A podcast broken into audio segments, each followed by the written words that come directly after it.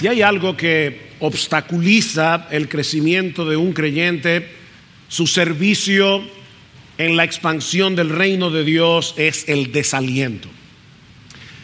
Cuando estamos desalentados, las metas nos parecen inalcanzables, pensamos que, que ni siquiera vale la pena intentarlo no vale la pena seguir luchando contra ese pecado en particular, no vale la pena querer desarrollar el hábito de leer mi Biblia todos los días, no vale la pena dedicarme a servir a los hermanos en la iglesia si, si a final de cuentas ni siquiera lo agradecen. ¿De qué sirve tratar de seguir llevando el Evangelio a los perdidos y si este mundo va de mal en peor? Si este mundo rechaza en una forma decidida y agresiva todo lo que el cristianismo valora, todo lo que el cristianismo defiende, mis hermanos, el desaliento nos paraliza, el desaliento nos roba la esperanza, nos lleva a pensar que todo esfuerzo es inútil, que no tenemos ni las capacidades, ni los recursos, ni los dones para lograr cambios significativos, ni en nosotros ni en otros. La buena noticia para el creyente es que hay remedio para el desaliento. Y eso es lo que yo espero mostrar en el pasaje que vamos a considerar en esta mañana, que ya leímos hace un momento, Ageo, capítulo 2, versículos 1 al 9, continuando con esta serie expositiva en este libro del Antiguo Testamento. Como hemos visto hasta aquí en el año 537 antes de Cristo, un grupo de, de, israelitas regresaron del exilio para reconstruir la ciudad de Jerusalén, para reconstruir el templo que habían sido devastados por Nabucodonosor unos 66 años antes. Y tan pronto llegaron a Judea, comenzaron a trabajar con mucho ánimo pero por diversas razones al año siguiente abandonaron el proyecto, se enredaron cada vez más en sus propios asuntos y el templo permaneció en ruinas por unos 16 años. Estos israelitas pusieron sus intereses personales por encima de la gloria de Dios. Pusieron sus intereses por encima de la presencia de Dios en medio de ellos, pero nuestro Dios, que es un Dios de gracia, que es un Dios bueno, les envía al profeta Ageo y al profeta Zacarías para hacerlos recapacitar.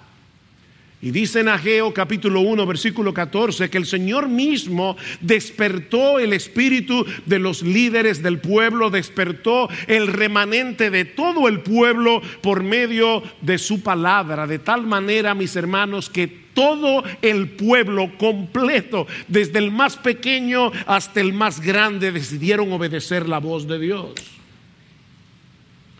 Fue una respuesta sorprendente al ministerio de Ageo. Pero al poco tiempo de haber reiniciado la obra, se enfrentaron con otro problema. Muchos de ellos tenían edad suficiente como para recordar la magnificencia del templo de Salomón. Y, eso los desalentó profundamente porque ellos sabían que no tenían los recursos para llevar a cabo una empresa de esa magnitud. Dice en Esdras capítulo 3, versículo 12, que muchos de los sacerdotes y levitas y jefes de las casas paternas, los ancianos, escuchen bien, que habían visto el primer templo cuando se echaban los cimientos de este segundo templo delante de sus ojos, lloraban en alta voz, mientras muchos daban gritos de alegría. Aquí vemos el contraste. Los más jóvenes estaban eufóricos porque se había reiniciado la reconstrucción del templo, pero los mayores lloraban porque este nuevo templo les parecía demasiado insignificante.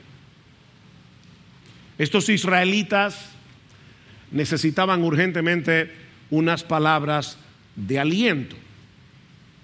Y si yo conozco un poco de la naturaleza humana, comenzando por la mía, yo estoy seguro que hay muchos aquí que en el día de hoy necesitan una palabra de aliento. Y eso es precisamente, mis hermanos, lo que nosotros tenemos en este pasaje que vamos a considerar en la mañana de hoy. Ahora, extrañamente, lo primero que hace Dios con este pueblo desanimado, con este pueblo desalentado, es enfrentarlos con la realidad de que el edificio que ellos estaban construyendo definitivamente no podía compararse con el anterior. Una forma rara, ¿verdad?, de, de alentar al pueblo.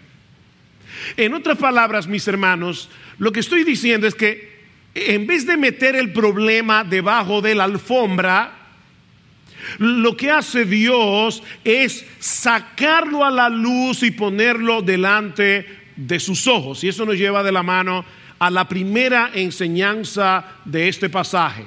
Tratar de evitar la realidad no es la solución para escapar del desaliento. No metas la cabeza en el hoyo. Tratar de evitar la realidad, mis amados hermanos y hermanas, no es la solución para tratar de escapar del desaliento. Versículo 1 al 3. El día 21 del mes séptimo vino la palabra del Señor por medio del profeta Geo diciendo, Habla ahora Zorobabel, hijo de Salatiel, gobernador de Judá, y al sumo sacerdote Josué, hijo de Josadac, y al remanente del pueblo, diciendo: Es Dios que está diciendo: ¿Quién ha quedado entre vosotros que haya visto este templo en su gloria primera? ¿Y cómo lo veis ahora? Tal como está, no es como nada a vuestros ojos. Dios les está diciendo: Ustedes tienen razón. Este segundo templo no tiene comparación con la magnificencia del templo que construyó Salomón. Ahora, noten mis hermanos, antes de entrar en materia, que, que, en el versículo 1 se resalta el hecho de que este mensaje vino por medio del profeta Geo el día 21 del mes séptimo. Y esta fecha es importante por varias razones. Por un lado, porque en el calendario hebreo este era el mes con más festividades religiosas y por lo tanto con muy poca actividad laboral. Al principio del mes séptimo se celebraba la fiesta de las trompetas. Unos días después, el día de la expiación, el Yom Kippur y cinco días más tarde la fiesta de los tabernáculos. Desde el 15 al 22 del mes séptimo los israelitas debían vivir en tiendas de campaña para recordar cómo Dios los había cuidado y protegido durante el éxodo. El problema es que en cada una de esas fiestas había que guardar días de reposo. No se podía trabajar. De manera que venía una festividad tras otra y el proyecto de construcción que apenas había comenzado un mes atrás estaba detenido. Pero esta fecha también es importante porque según Primero de Reyes capítulo 8 versículo 2 fue precisamente en el mes séptimo que Salomón inauguró el primer templo. Así que era muy probable que estos israelitas se sintieran frustrados y nostálgicos. Las dos cosas. No habían podido adelantar todo lo que hubieran querido y el recuerdo del antiguo templo les resultaba muy doloroso. Mis hermanos, cuidado con la nostalgia. Cuidado con la nostalgia. Porque puede resultar muy peligrosa. Hay, personas que, que viven ancladas en una supuesta era dorada de la historia de la iglesia y, piensan que la iglesia de ahora no sirve. Me hubiera gustado vivir en la época de la iglesia primitiva. O, o, me hubiera gustado vivir en el tiempo de Whitfield o en el tiempo de Spurgeon. Y entonces miran a su alrededor lo que está sucediendo en muchas iglesias y se sienten profundamente decepcionados. Estaba recordando cuando pensaba en esto que hubo una época en esta iglesia que ese era el sentimiento de la mayoría de los miembros que han estado aquí prácticamente desde el principio. Siempre que empezábamos a hablar de la historia de nuestra iglesia, cómo comenzamos hace 44 años atrás, en, en, verano del año 1978, recordaban con mucha nostalgia aquellos primeros años cuando había tanto fervor por leer las escrituras, había tanto fervor por, por evangelizar, había, había tanto fervor por aprender de teología. Y ciertamente fue una época de verdad muy especial que debemos recordar con mucha gratitud. Pero mis hermanos, no todo era color de rosa, también había mucha inmadurez, también cometimos un montón de errores que jamás quisiéramos volver a repetir. Por eso alguien decía que la nostalgia eh, eh, es una extraña mezcla de mala memoria con una buena imaginación. Nosotros distorsionamos nuestros recuerdos del pasado. Y cuando esa nostalgia nos atrapa, produce en nosotros una sensación de desencanto. Y esa sensación tiende a paralizarnos. Nunca volveremos a experimentar lo que vivimos en esta época. Estos israelitas se habían dejado atrapar por la nostalgia de un pasado muy glorioso y estaban profundamente desanimados. Estamos perdiendo el tiempo. Nunca podremos equiparar este templo con el primero. Pero entonces viene Dios por medio del profeta Geo y les dice, ¿saben qué? Ustedes tienen razón. Ustedes tienen razón. Este segundo templo jamás será como el de Salomón. De hecho, si ustedes leen las escrituras se van a dar cuenta de algo curioso. En este segundo templo, la Shekinah de Dios, la gloria de Dios que venía en una forma de nube, no vino sobre este templo. De hecho, el arca del pacto había desaparecido. En el lugar santísimo ellos no tenían arca del pacto. Este segundo templo ni en sombra tenía la gloria del primero. Y sin embargo, ahora Dios les dice, pero ¿saben qué? No deben desalentarse. No deben desalentarse. Y esto por dos razones. En primer lugar, porque el avance de la obra de Dios no depende de nuestros recursos y capacidades. El avance de la obra de Dios depende de su presencia en medio nuestro. El asunto aquí no es la magnificencia del edificio, el asunto aquí es la presencia de Dios. Noten el versículo 4. Pero ahora esfuérzate, Zorobabel, declara el Señor. Esfuérzate tú también, Josué, hijo de Josadac, sumo sacerdote, y esforzaos todos vosotros, pueblo de la tierra, declara el Señor, y trabajad, porque yo estoy con vosotros, declara el Señor, conforme a la promesa que os hice cuando salisteis de Egipto mi espíritu permanece en medio de vosotros, no temáis. El problema de esta gente era que estaban magnificando los obstáculos y minimizando a Dios. Mis hermanos, lamentablemente nosotros tenemos un Dios muy pequeño.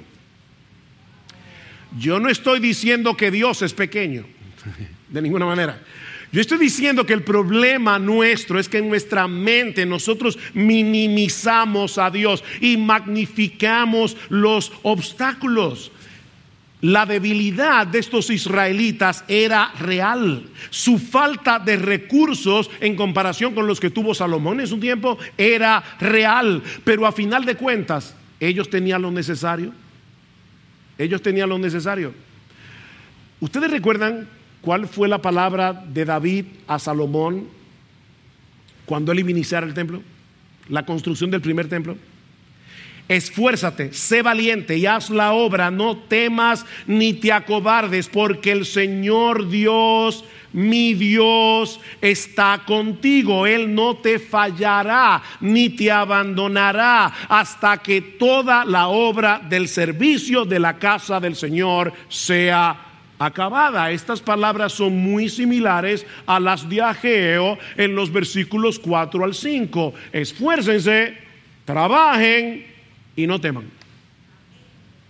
Esfuércense, trabajen y no teman. No se queden ahí sentados esperando que lleguen tiempos mejores. Tomen la determinación de hacer lo que tienen que hacer. ¿Saben por qué? Porque se van a sentir mejor si hacen un esfuerzo.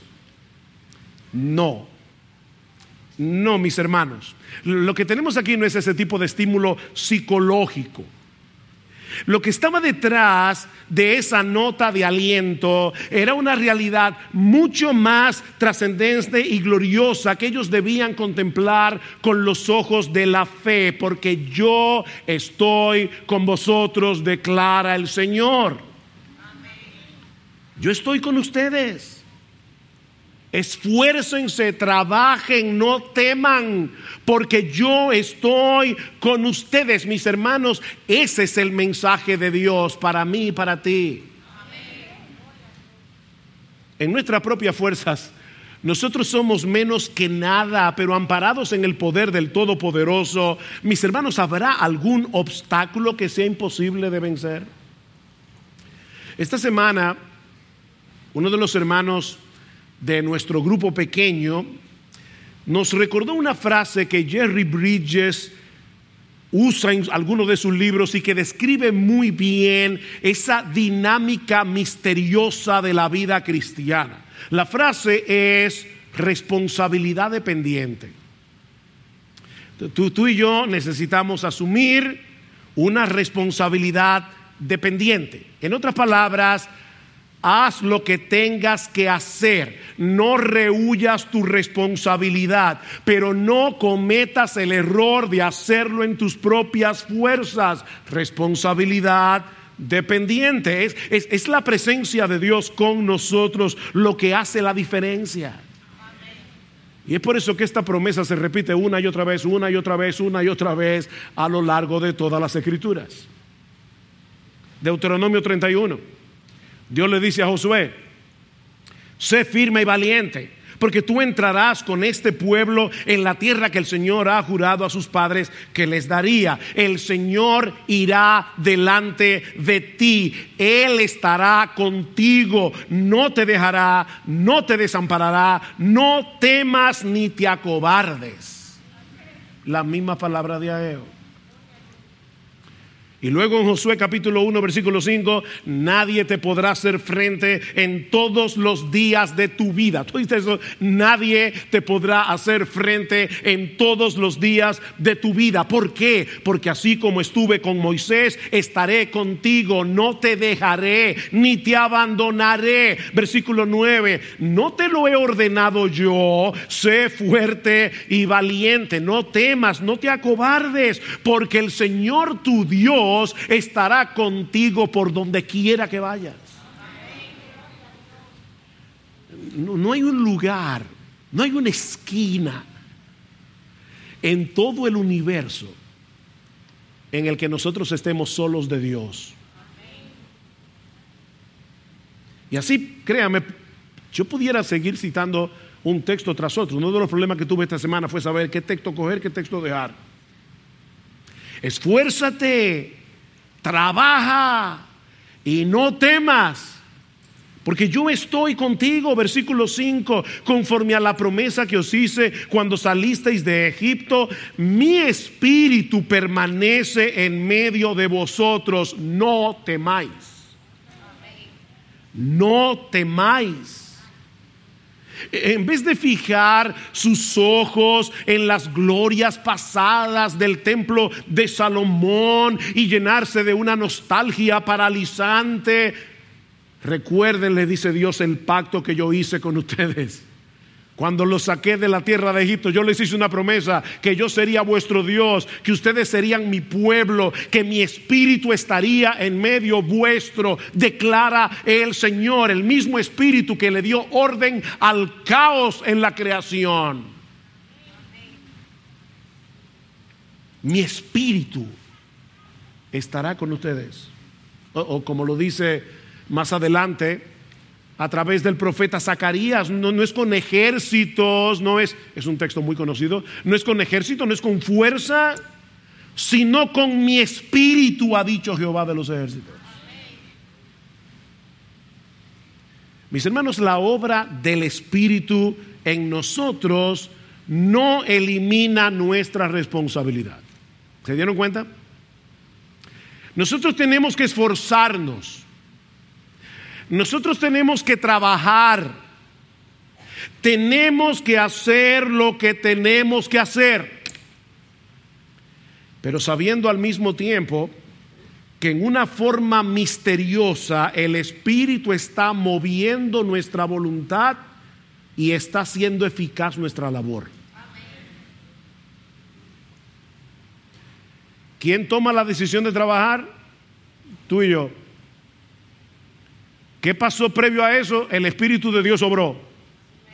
Por eso es que Pablo dice en Efesios capítulo 2, versículo 10, que nosotros somos creados por Dios, nuevas criaturas, somos una nueva creación de Dios y que Dios ha, ha, ha puesto delante de nosotros buenas obras para que anduviésemos en ellas, de tal manera que todo lo que hacemos después de convertidos es solo para la gloria de Dios. Es su gracia en mí, como cantábamos hace un momento. Así que anímate, mi hermano. ¿Tú, tú, tú viniste desanimado a la iglesia hoy? Pensando que tú eres un inútil. ¿Tú crees que tú eres un inútil? Bueno, déjame decirte, tú eres un inútil pero Dios es todopoderoso.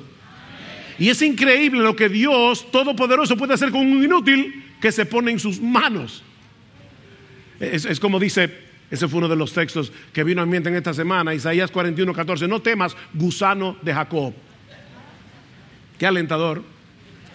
Mañana serás un león. No, tú eres un gusano y seguirás siendo gusano, pero trillarás montes vas a allanar collados, porque yo estaré contigo. Esfuérzate mi hermano, anímate mi hermano, porque no estamos solos. Nuestro bendito Señor y Salvador ha prometido estar con nosotros todos los días hasta el fin del mundo. No os dejaré huérfanos, dice Jesús a sus discípulos, vendré a vosotros. Y Él está hablando aquí, no de la segunda venida, Él está hablando de la promesa de enviar su Espíritu. Nosotros somos el templo del Espíritu, nosotros somos la morada del Espíritu. ¿Tú te das cuenta, mi amado hermano y hermana, lo que eso significa?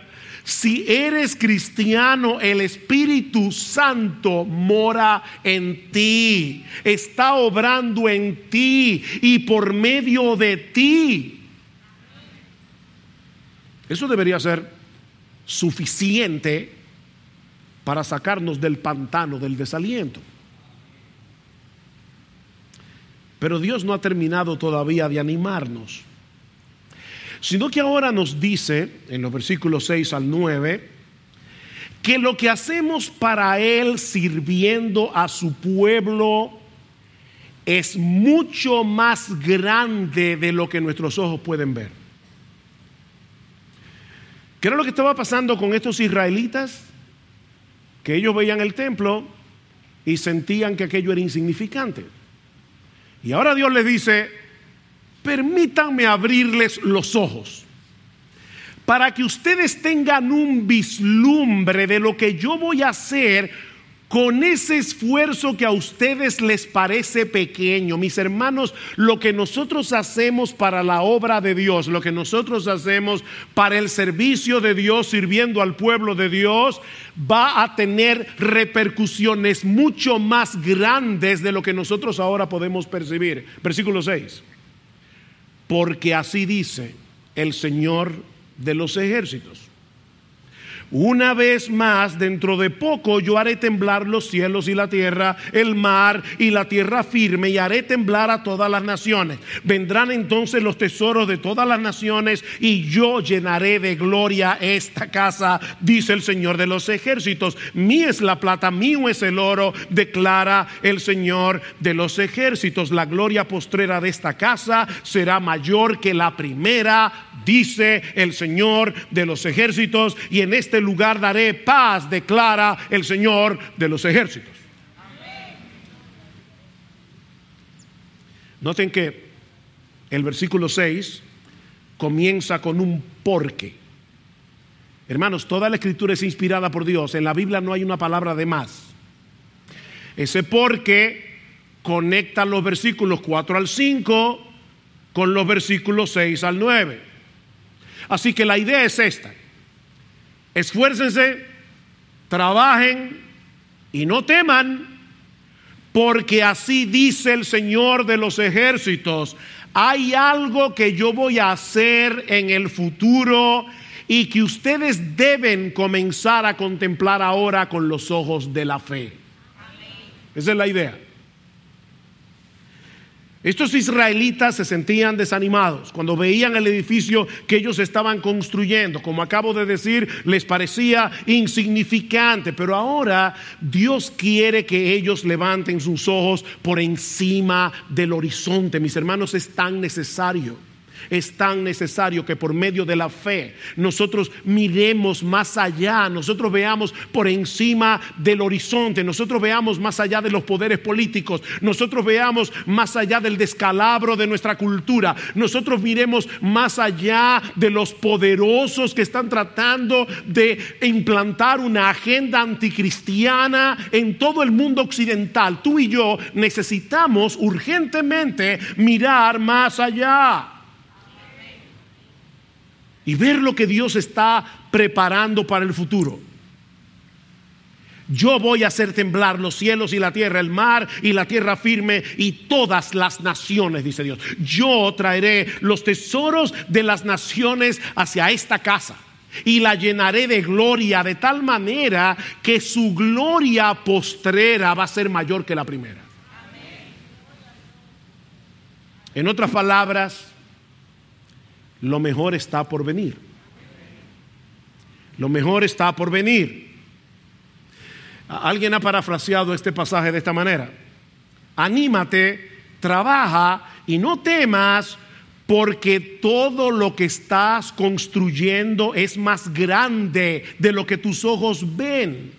Todo lo que ves es un templo insignificante, como nosotros muchas veces miramos a la iglesia, y eso es lo que vemos, un templo insignificante, pero Dios promete tomar tu trabajo llenarlo con su gloria y hacer que tus esfuerzos sean un millón de veces más de lo que jamás imaginaste.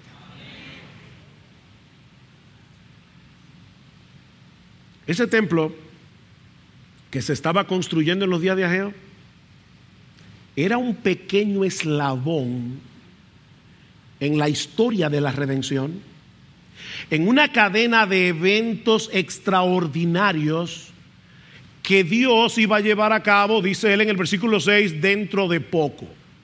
Ahora, obviamente, hermanos, ese dentro de poco es en el calendario de Dios, no en el nuestro dentro de poco. Y como para Dios un día es como mil años, mil años es como un día, es dentro de poco, espérenlo. Yo voy a hacer temblar la tierra. Mis hermanos, siempre que se usa esa frase, ese tipo de expresión en las escrituras, es para referirse a una manifestación visible de la presencia magnificente de Dios. ¿Recuerdan lo que pasó en el monte Sinaí? Cuando Dios descendió para dar la ley al pueblo. Dice que el monte humeaba, dice que vino un gran temblor, dice que se oía un sonido de bocina. El pueblo estaba aterrado porque Dios había descendido del cielo con toda su magnificencia a encontrarse con su pueblo. De manera que lo que Él está diciendo aquí es que Él mismo se haría presente en medio de su pueblo en la magnificencia de su gloria. O sea, lo que el templo del Antiguo Testamento representaba se haría realidad. ¿Qué era lo que ese templo representaba? La presencia de Dios. Y ahora Dios está diciendo, no se preocupen, yo voy a hacer temblar los cielos, yo voy a hacer temblar la tierra porque yo mismo vendré y me haré presente en medio de su pueblo. ¿Cuándo se cumplió esta profecía? Bueno, inicialmente se cumplió en la encarnación del Hijo de Dios, cuando la segunda persona de la Trinidad asumió una naturaleza humana para venir a salvarnos. Juan capítulo 1, versículo 1, en el principio era el verbo, el verbo era con Dios, el verbo era Dios. ¿Y qué dice en el versículo 14?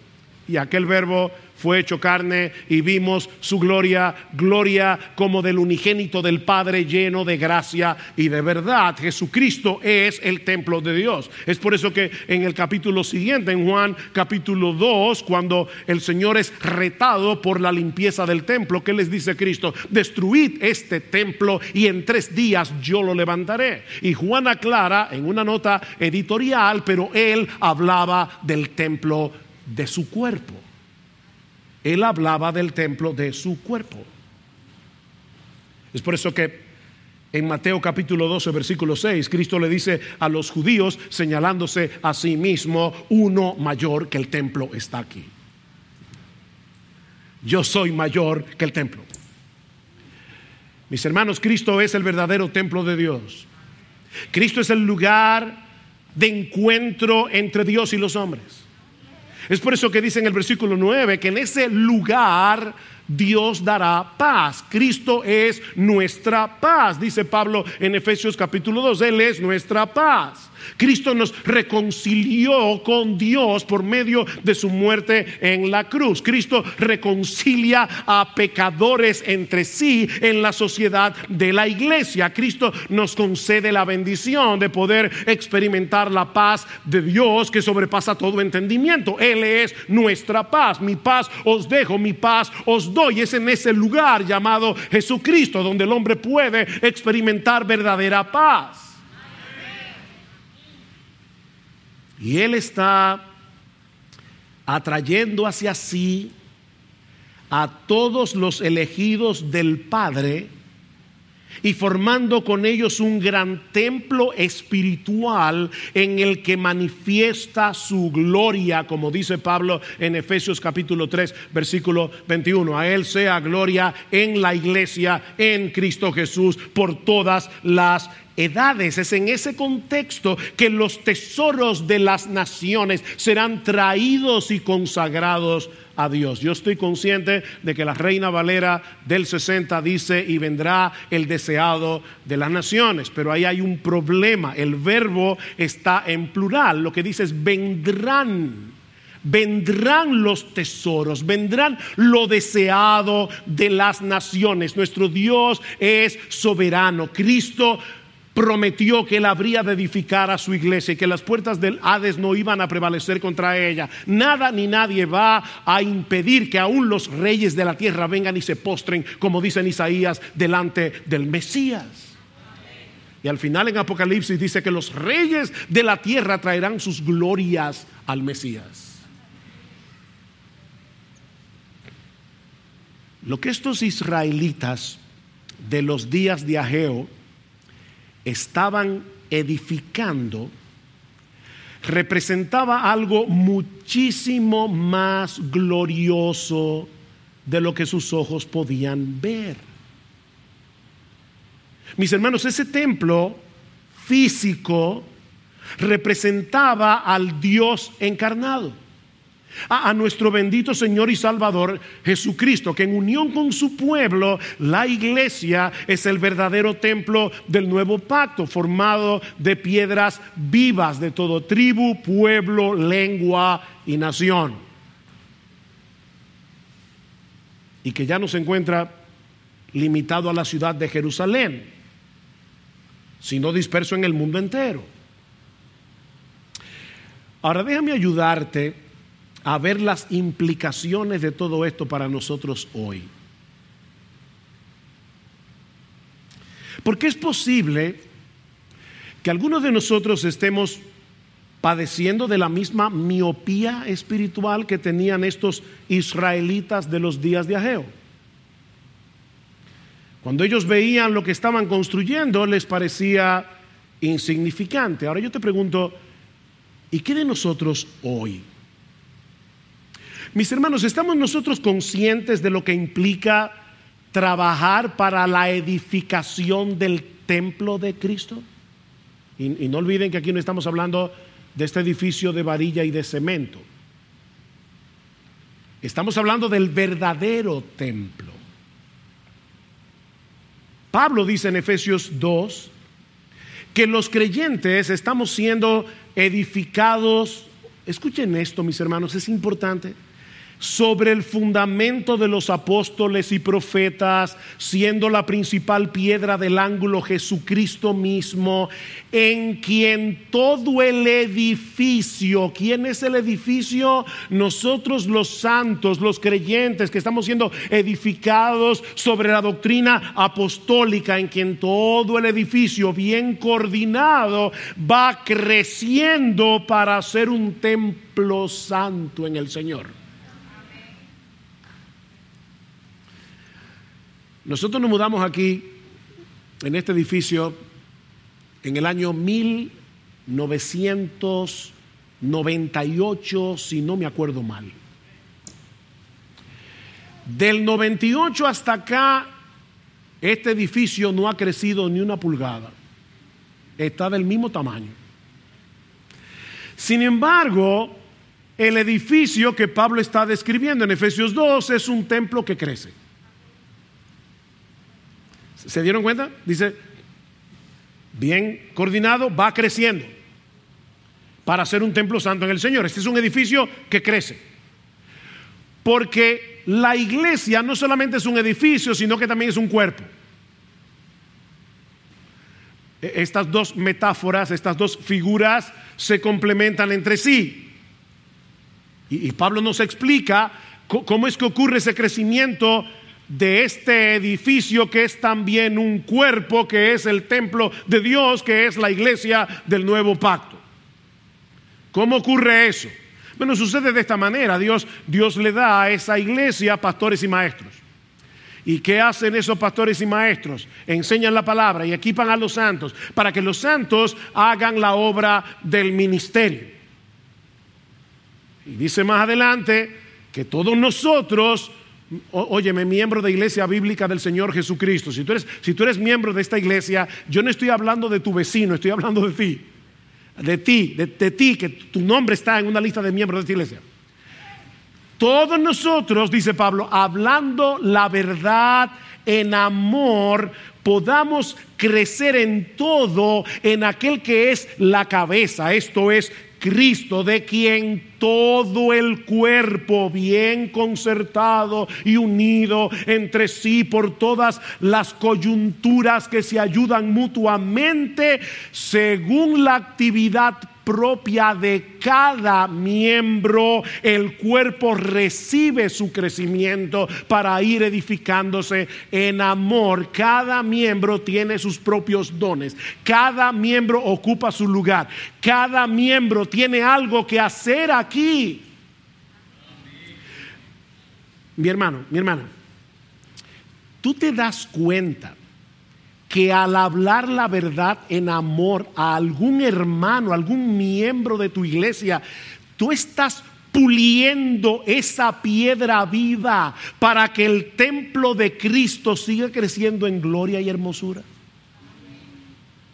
Sabes que hay algo curioso en el Antiguo Testamento y es que en el templo de Salomón las piedras debían ser pulidas en la cantera porque Dios dijo, yo no quiero ruido en la construcción del templo.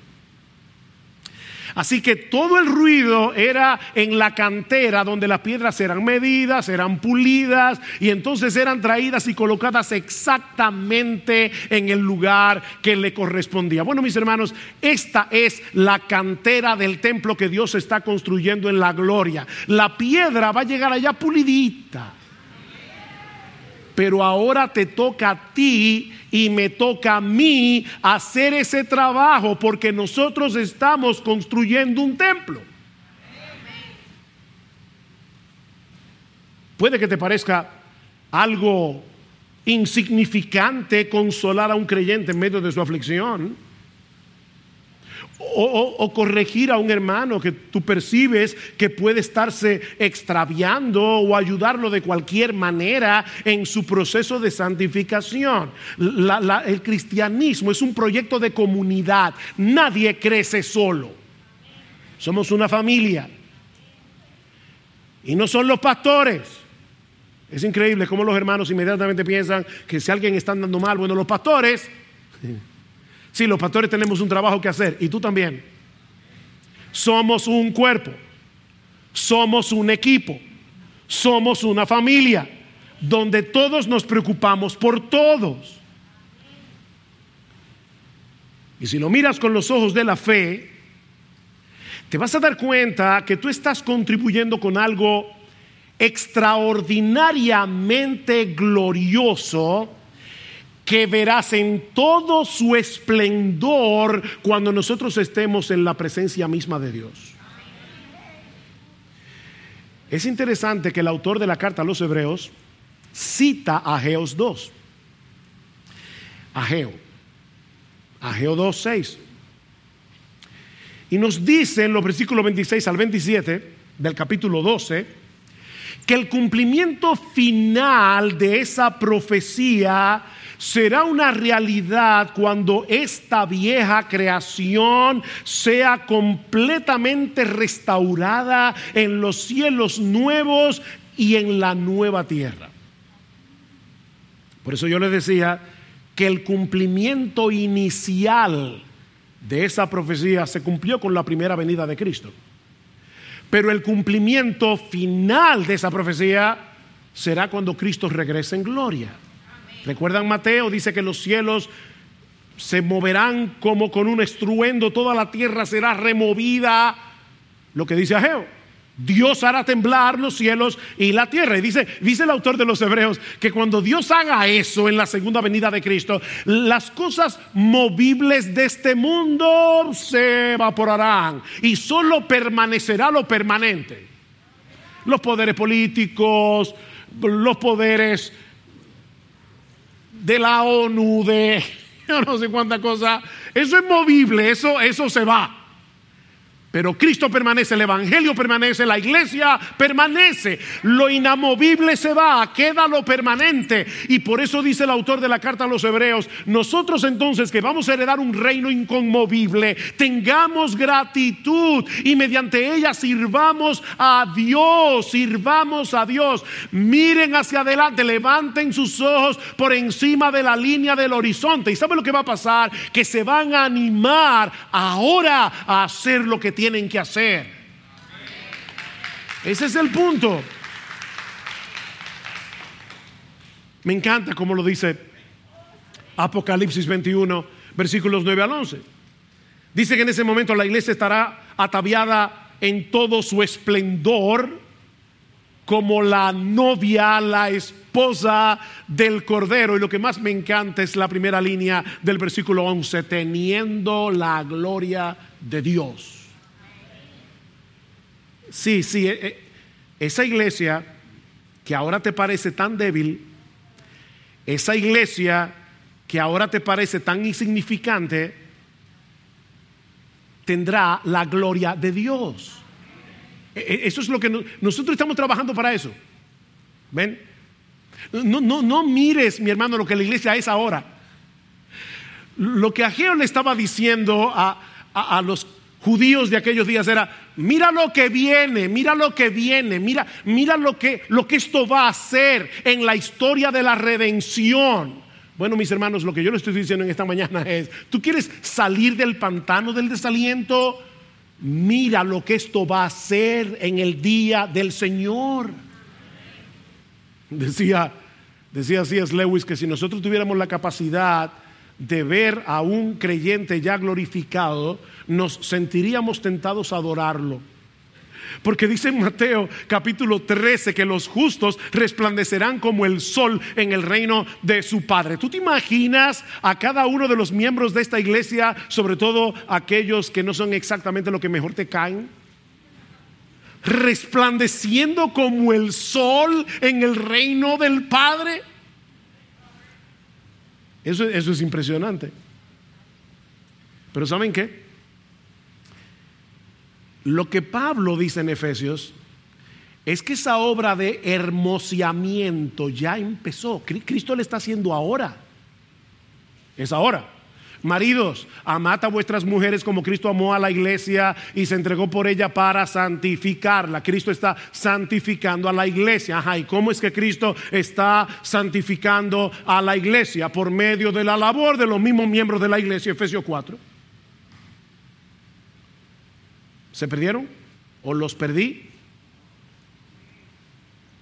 Cristo está haciendo algo en su iglesia en sus verdaderas iglesias. Y lo está haciendo a través de la iglesia.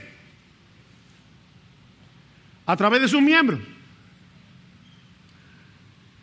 Cuando cada uno pone su don en operación. Cuando cada uno hace lo que tiene que hacer, algunos, algunos tendrán una labor muy visible, los que predican, los que enseñan, otros simplemente pasarán totalmente desapercibidos porque en una forma informal, privada, están discipulando a un creyente. Están llamando por teléfono a un hermano que no están viendo aquí sentado porque les preocupa que se esté descarriando exhortaos los unos a los otros, Hebreos capítulo 3, exhortaos los unos a los otros, entre tanto que se dice hoy, para que ninguno de vosotros se endurezca por el engaño del pecado. Nadie sabe que este miembro llamó a este miembro. Es algo privado, no es algo público, pero mis hermanos, nosotros estamos construyendo algo impresionante.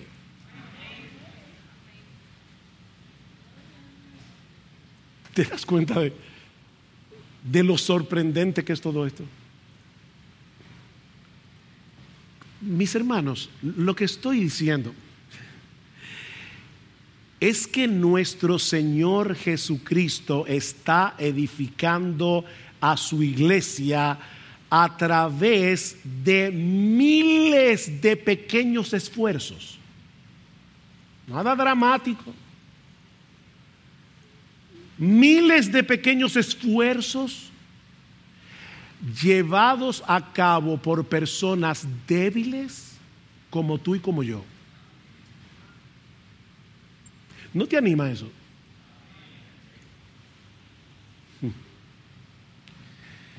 Como los israelitas de los días de Ageo, nosotros estamos edificando algo mil veces más grande de lo que nuestros ojos hoy pueden ver. Dios está con nosotros y en nosotros por su espíritu, moviendo nuestra voluntad, haciendo eficaz nuestra labor para que las cosas que hacemos para Él en beneficio de su pueblo, por insignificantes que ahora nos parezcan, cumplan su propósito para la edificación y el hermoseamiento de este templo. Miren, solo en el cielo nosotros vamos a saber cómo Dios usó una palabra tuya en un momento dado para darle una pulidita a una de estas piedras vivas. Es más, puede ser que a ti ya se te olvidó lo bueno es que Dios no olvida. Dice que Él tiene un libro de, un libro de memoria. Dios, tiene un libro allá arriba. Miren mis hermanos, hasta, un vaso de agua dice que Dios lo va a recompensar. Eso para mí me parece increíble porque es Dios el que mueve nuestra voluntad, es Dios el que hace eficaz nuestra labor y luego Dios nos recompensa. Y Él no olvida. Aquí la gente sí olvida, pero Dios no. Él tiene buena memoria. Y ahora yo te pregunto, ¿Tú crees eso? ¿Tú crees eso? ¿Tú crees que Cristo puede edificar y hermosear esta iglesia, iglesia bíblica del Señor Jesucristo a través de ti, a través de ti, a través de ti, a través de tú, tú crees que tú crees eso? Dice Pablo en 2 Corintios 12:9 que el poder de Dios se perfecciona en nuestra debilidad. Aunque en este momento seamos incapaces de ver el resultado final de nuestro esfuerzo. Es por fe que andamos, no por vista. Así que anímate mi hermano, mi hermana, anímate a poner tus dones en operación, anímate a servir donde tengas la oportunidad de hacerlo, porque lo cierto es que lo que estás edificando ahora es mucho más grande de lo que eres capaz de ver. Ya me lo dijo, pastor, y te lo repito otra vez. A Pablo no le era molesto repetir la misma cosa y a mí tampoco. Es que, es que yo quiero que tú trabajes por fe. E, eso es como los maestros de niños. Yo admiro a los maestros de los niños. Yo no me acuerdo quién era mi profesora de primaria, de tercero de primaria. No recuerdo quién era, ni cómo se llamaba. Mi hermano Eric tiene una memoria de elefante, él se acuerda de todo eso. Yo no me acuerdo de nada. Pero yo solamente sé una cosa, y, y es el hecho de que todos mis maestros en la escuela poco a poco fueron contribuyendo con un poco de conocimiento, un poco de conocimiento, un poco de conocimiento. Ya yo no me acuerdo quiénes son, no me acuerdo qué fue lo que me enseñaron, pero todo se fue acumulando y de algo sirvió hasta el día de hoy. Eso pasa con la iglesia. Eso pasa con la iglesia, un poquito aquí, un poquito acá, un poquito allá. Y Dios va obrando a través de ese poquito, ese poquito, ese poquito, ese poquito para edificar a su iglesia.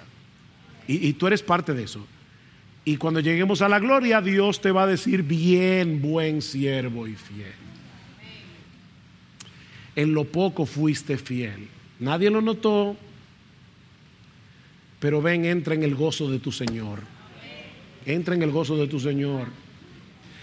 Así que mi querido hermano, mi querida hermana, no hay razón para que sigas sumergido en el pantano del desaliento. Estoy usando obviamente la figura de Bunyan en el proceso del peregrino.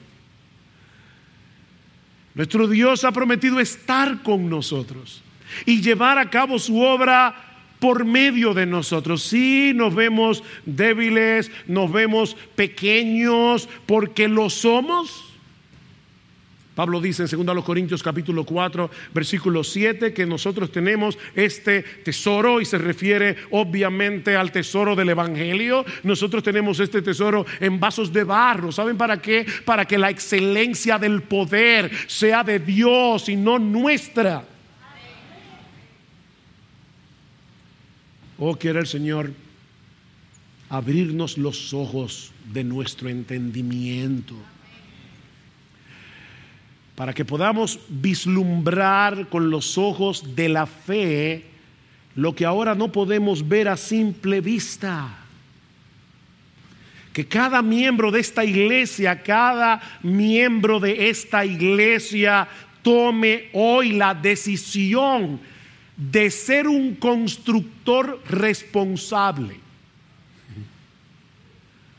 O para decirlo más precisamente, de forma teológica, que cada miembro, cada miembro de esta iglesia tome hoy, ahora, la decisión de llegar a ser un constructor responsablemente dependiente del Espíritu de Dios. Responsablemente dependiente. Cada uno según los dones, cada uno según las oportunidades que el Señor nos da. Querido hermano de IBCJ, esfuérzate, trabaja y no temas, porque el Señor está contigo. Ninguna labor que lleves a cabo por amor a Cristo y por el bien de su iglesia quedará sin fruto. Mi amado hermano, nada es insignificante, por pequeño que te parezca a ti, porque es a través de esos miles y miles y miles de pequeños esfuerzos que Cristo está llevando a cabo su promesa, yo edificaré mi iglesia. Permítame concluir con unas palabras de bendición, que es mi anhelo y oración por Iglesia Bíblica del Señor Jesucristo, y que resume extraordinariamente esta, esta exhortación, este ánimo del profeta Geo. Dice en Hebreos capítulo 13, versículo 20, que el Dios de paz, que resucitó de los muertos a nuestro Señor Jesucristo, el gran pastor de las ovejas por la sangre del pacto eterno, y ahora escuchen, os haga en toda buena obra, para que hagáis su voluntad, haciendo Él en vosotros lo que es agradable delante de Él por Jesucristo, al cual sea la gloria por los siglos de los siglos. Amén.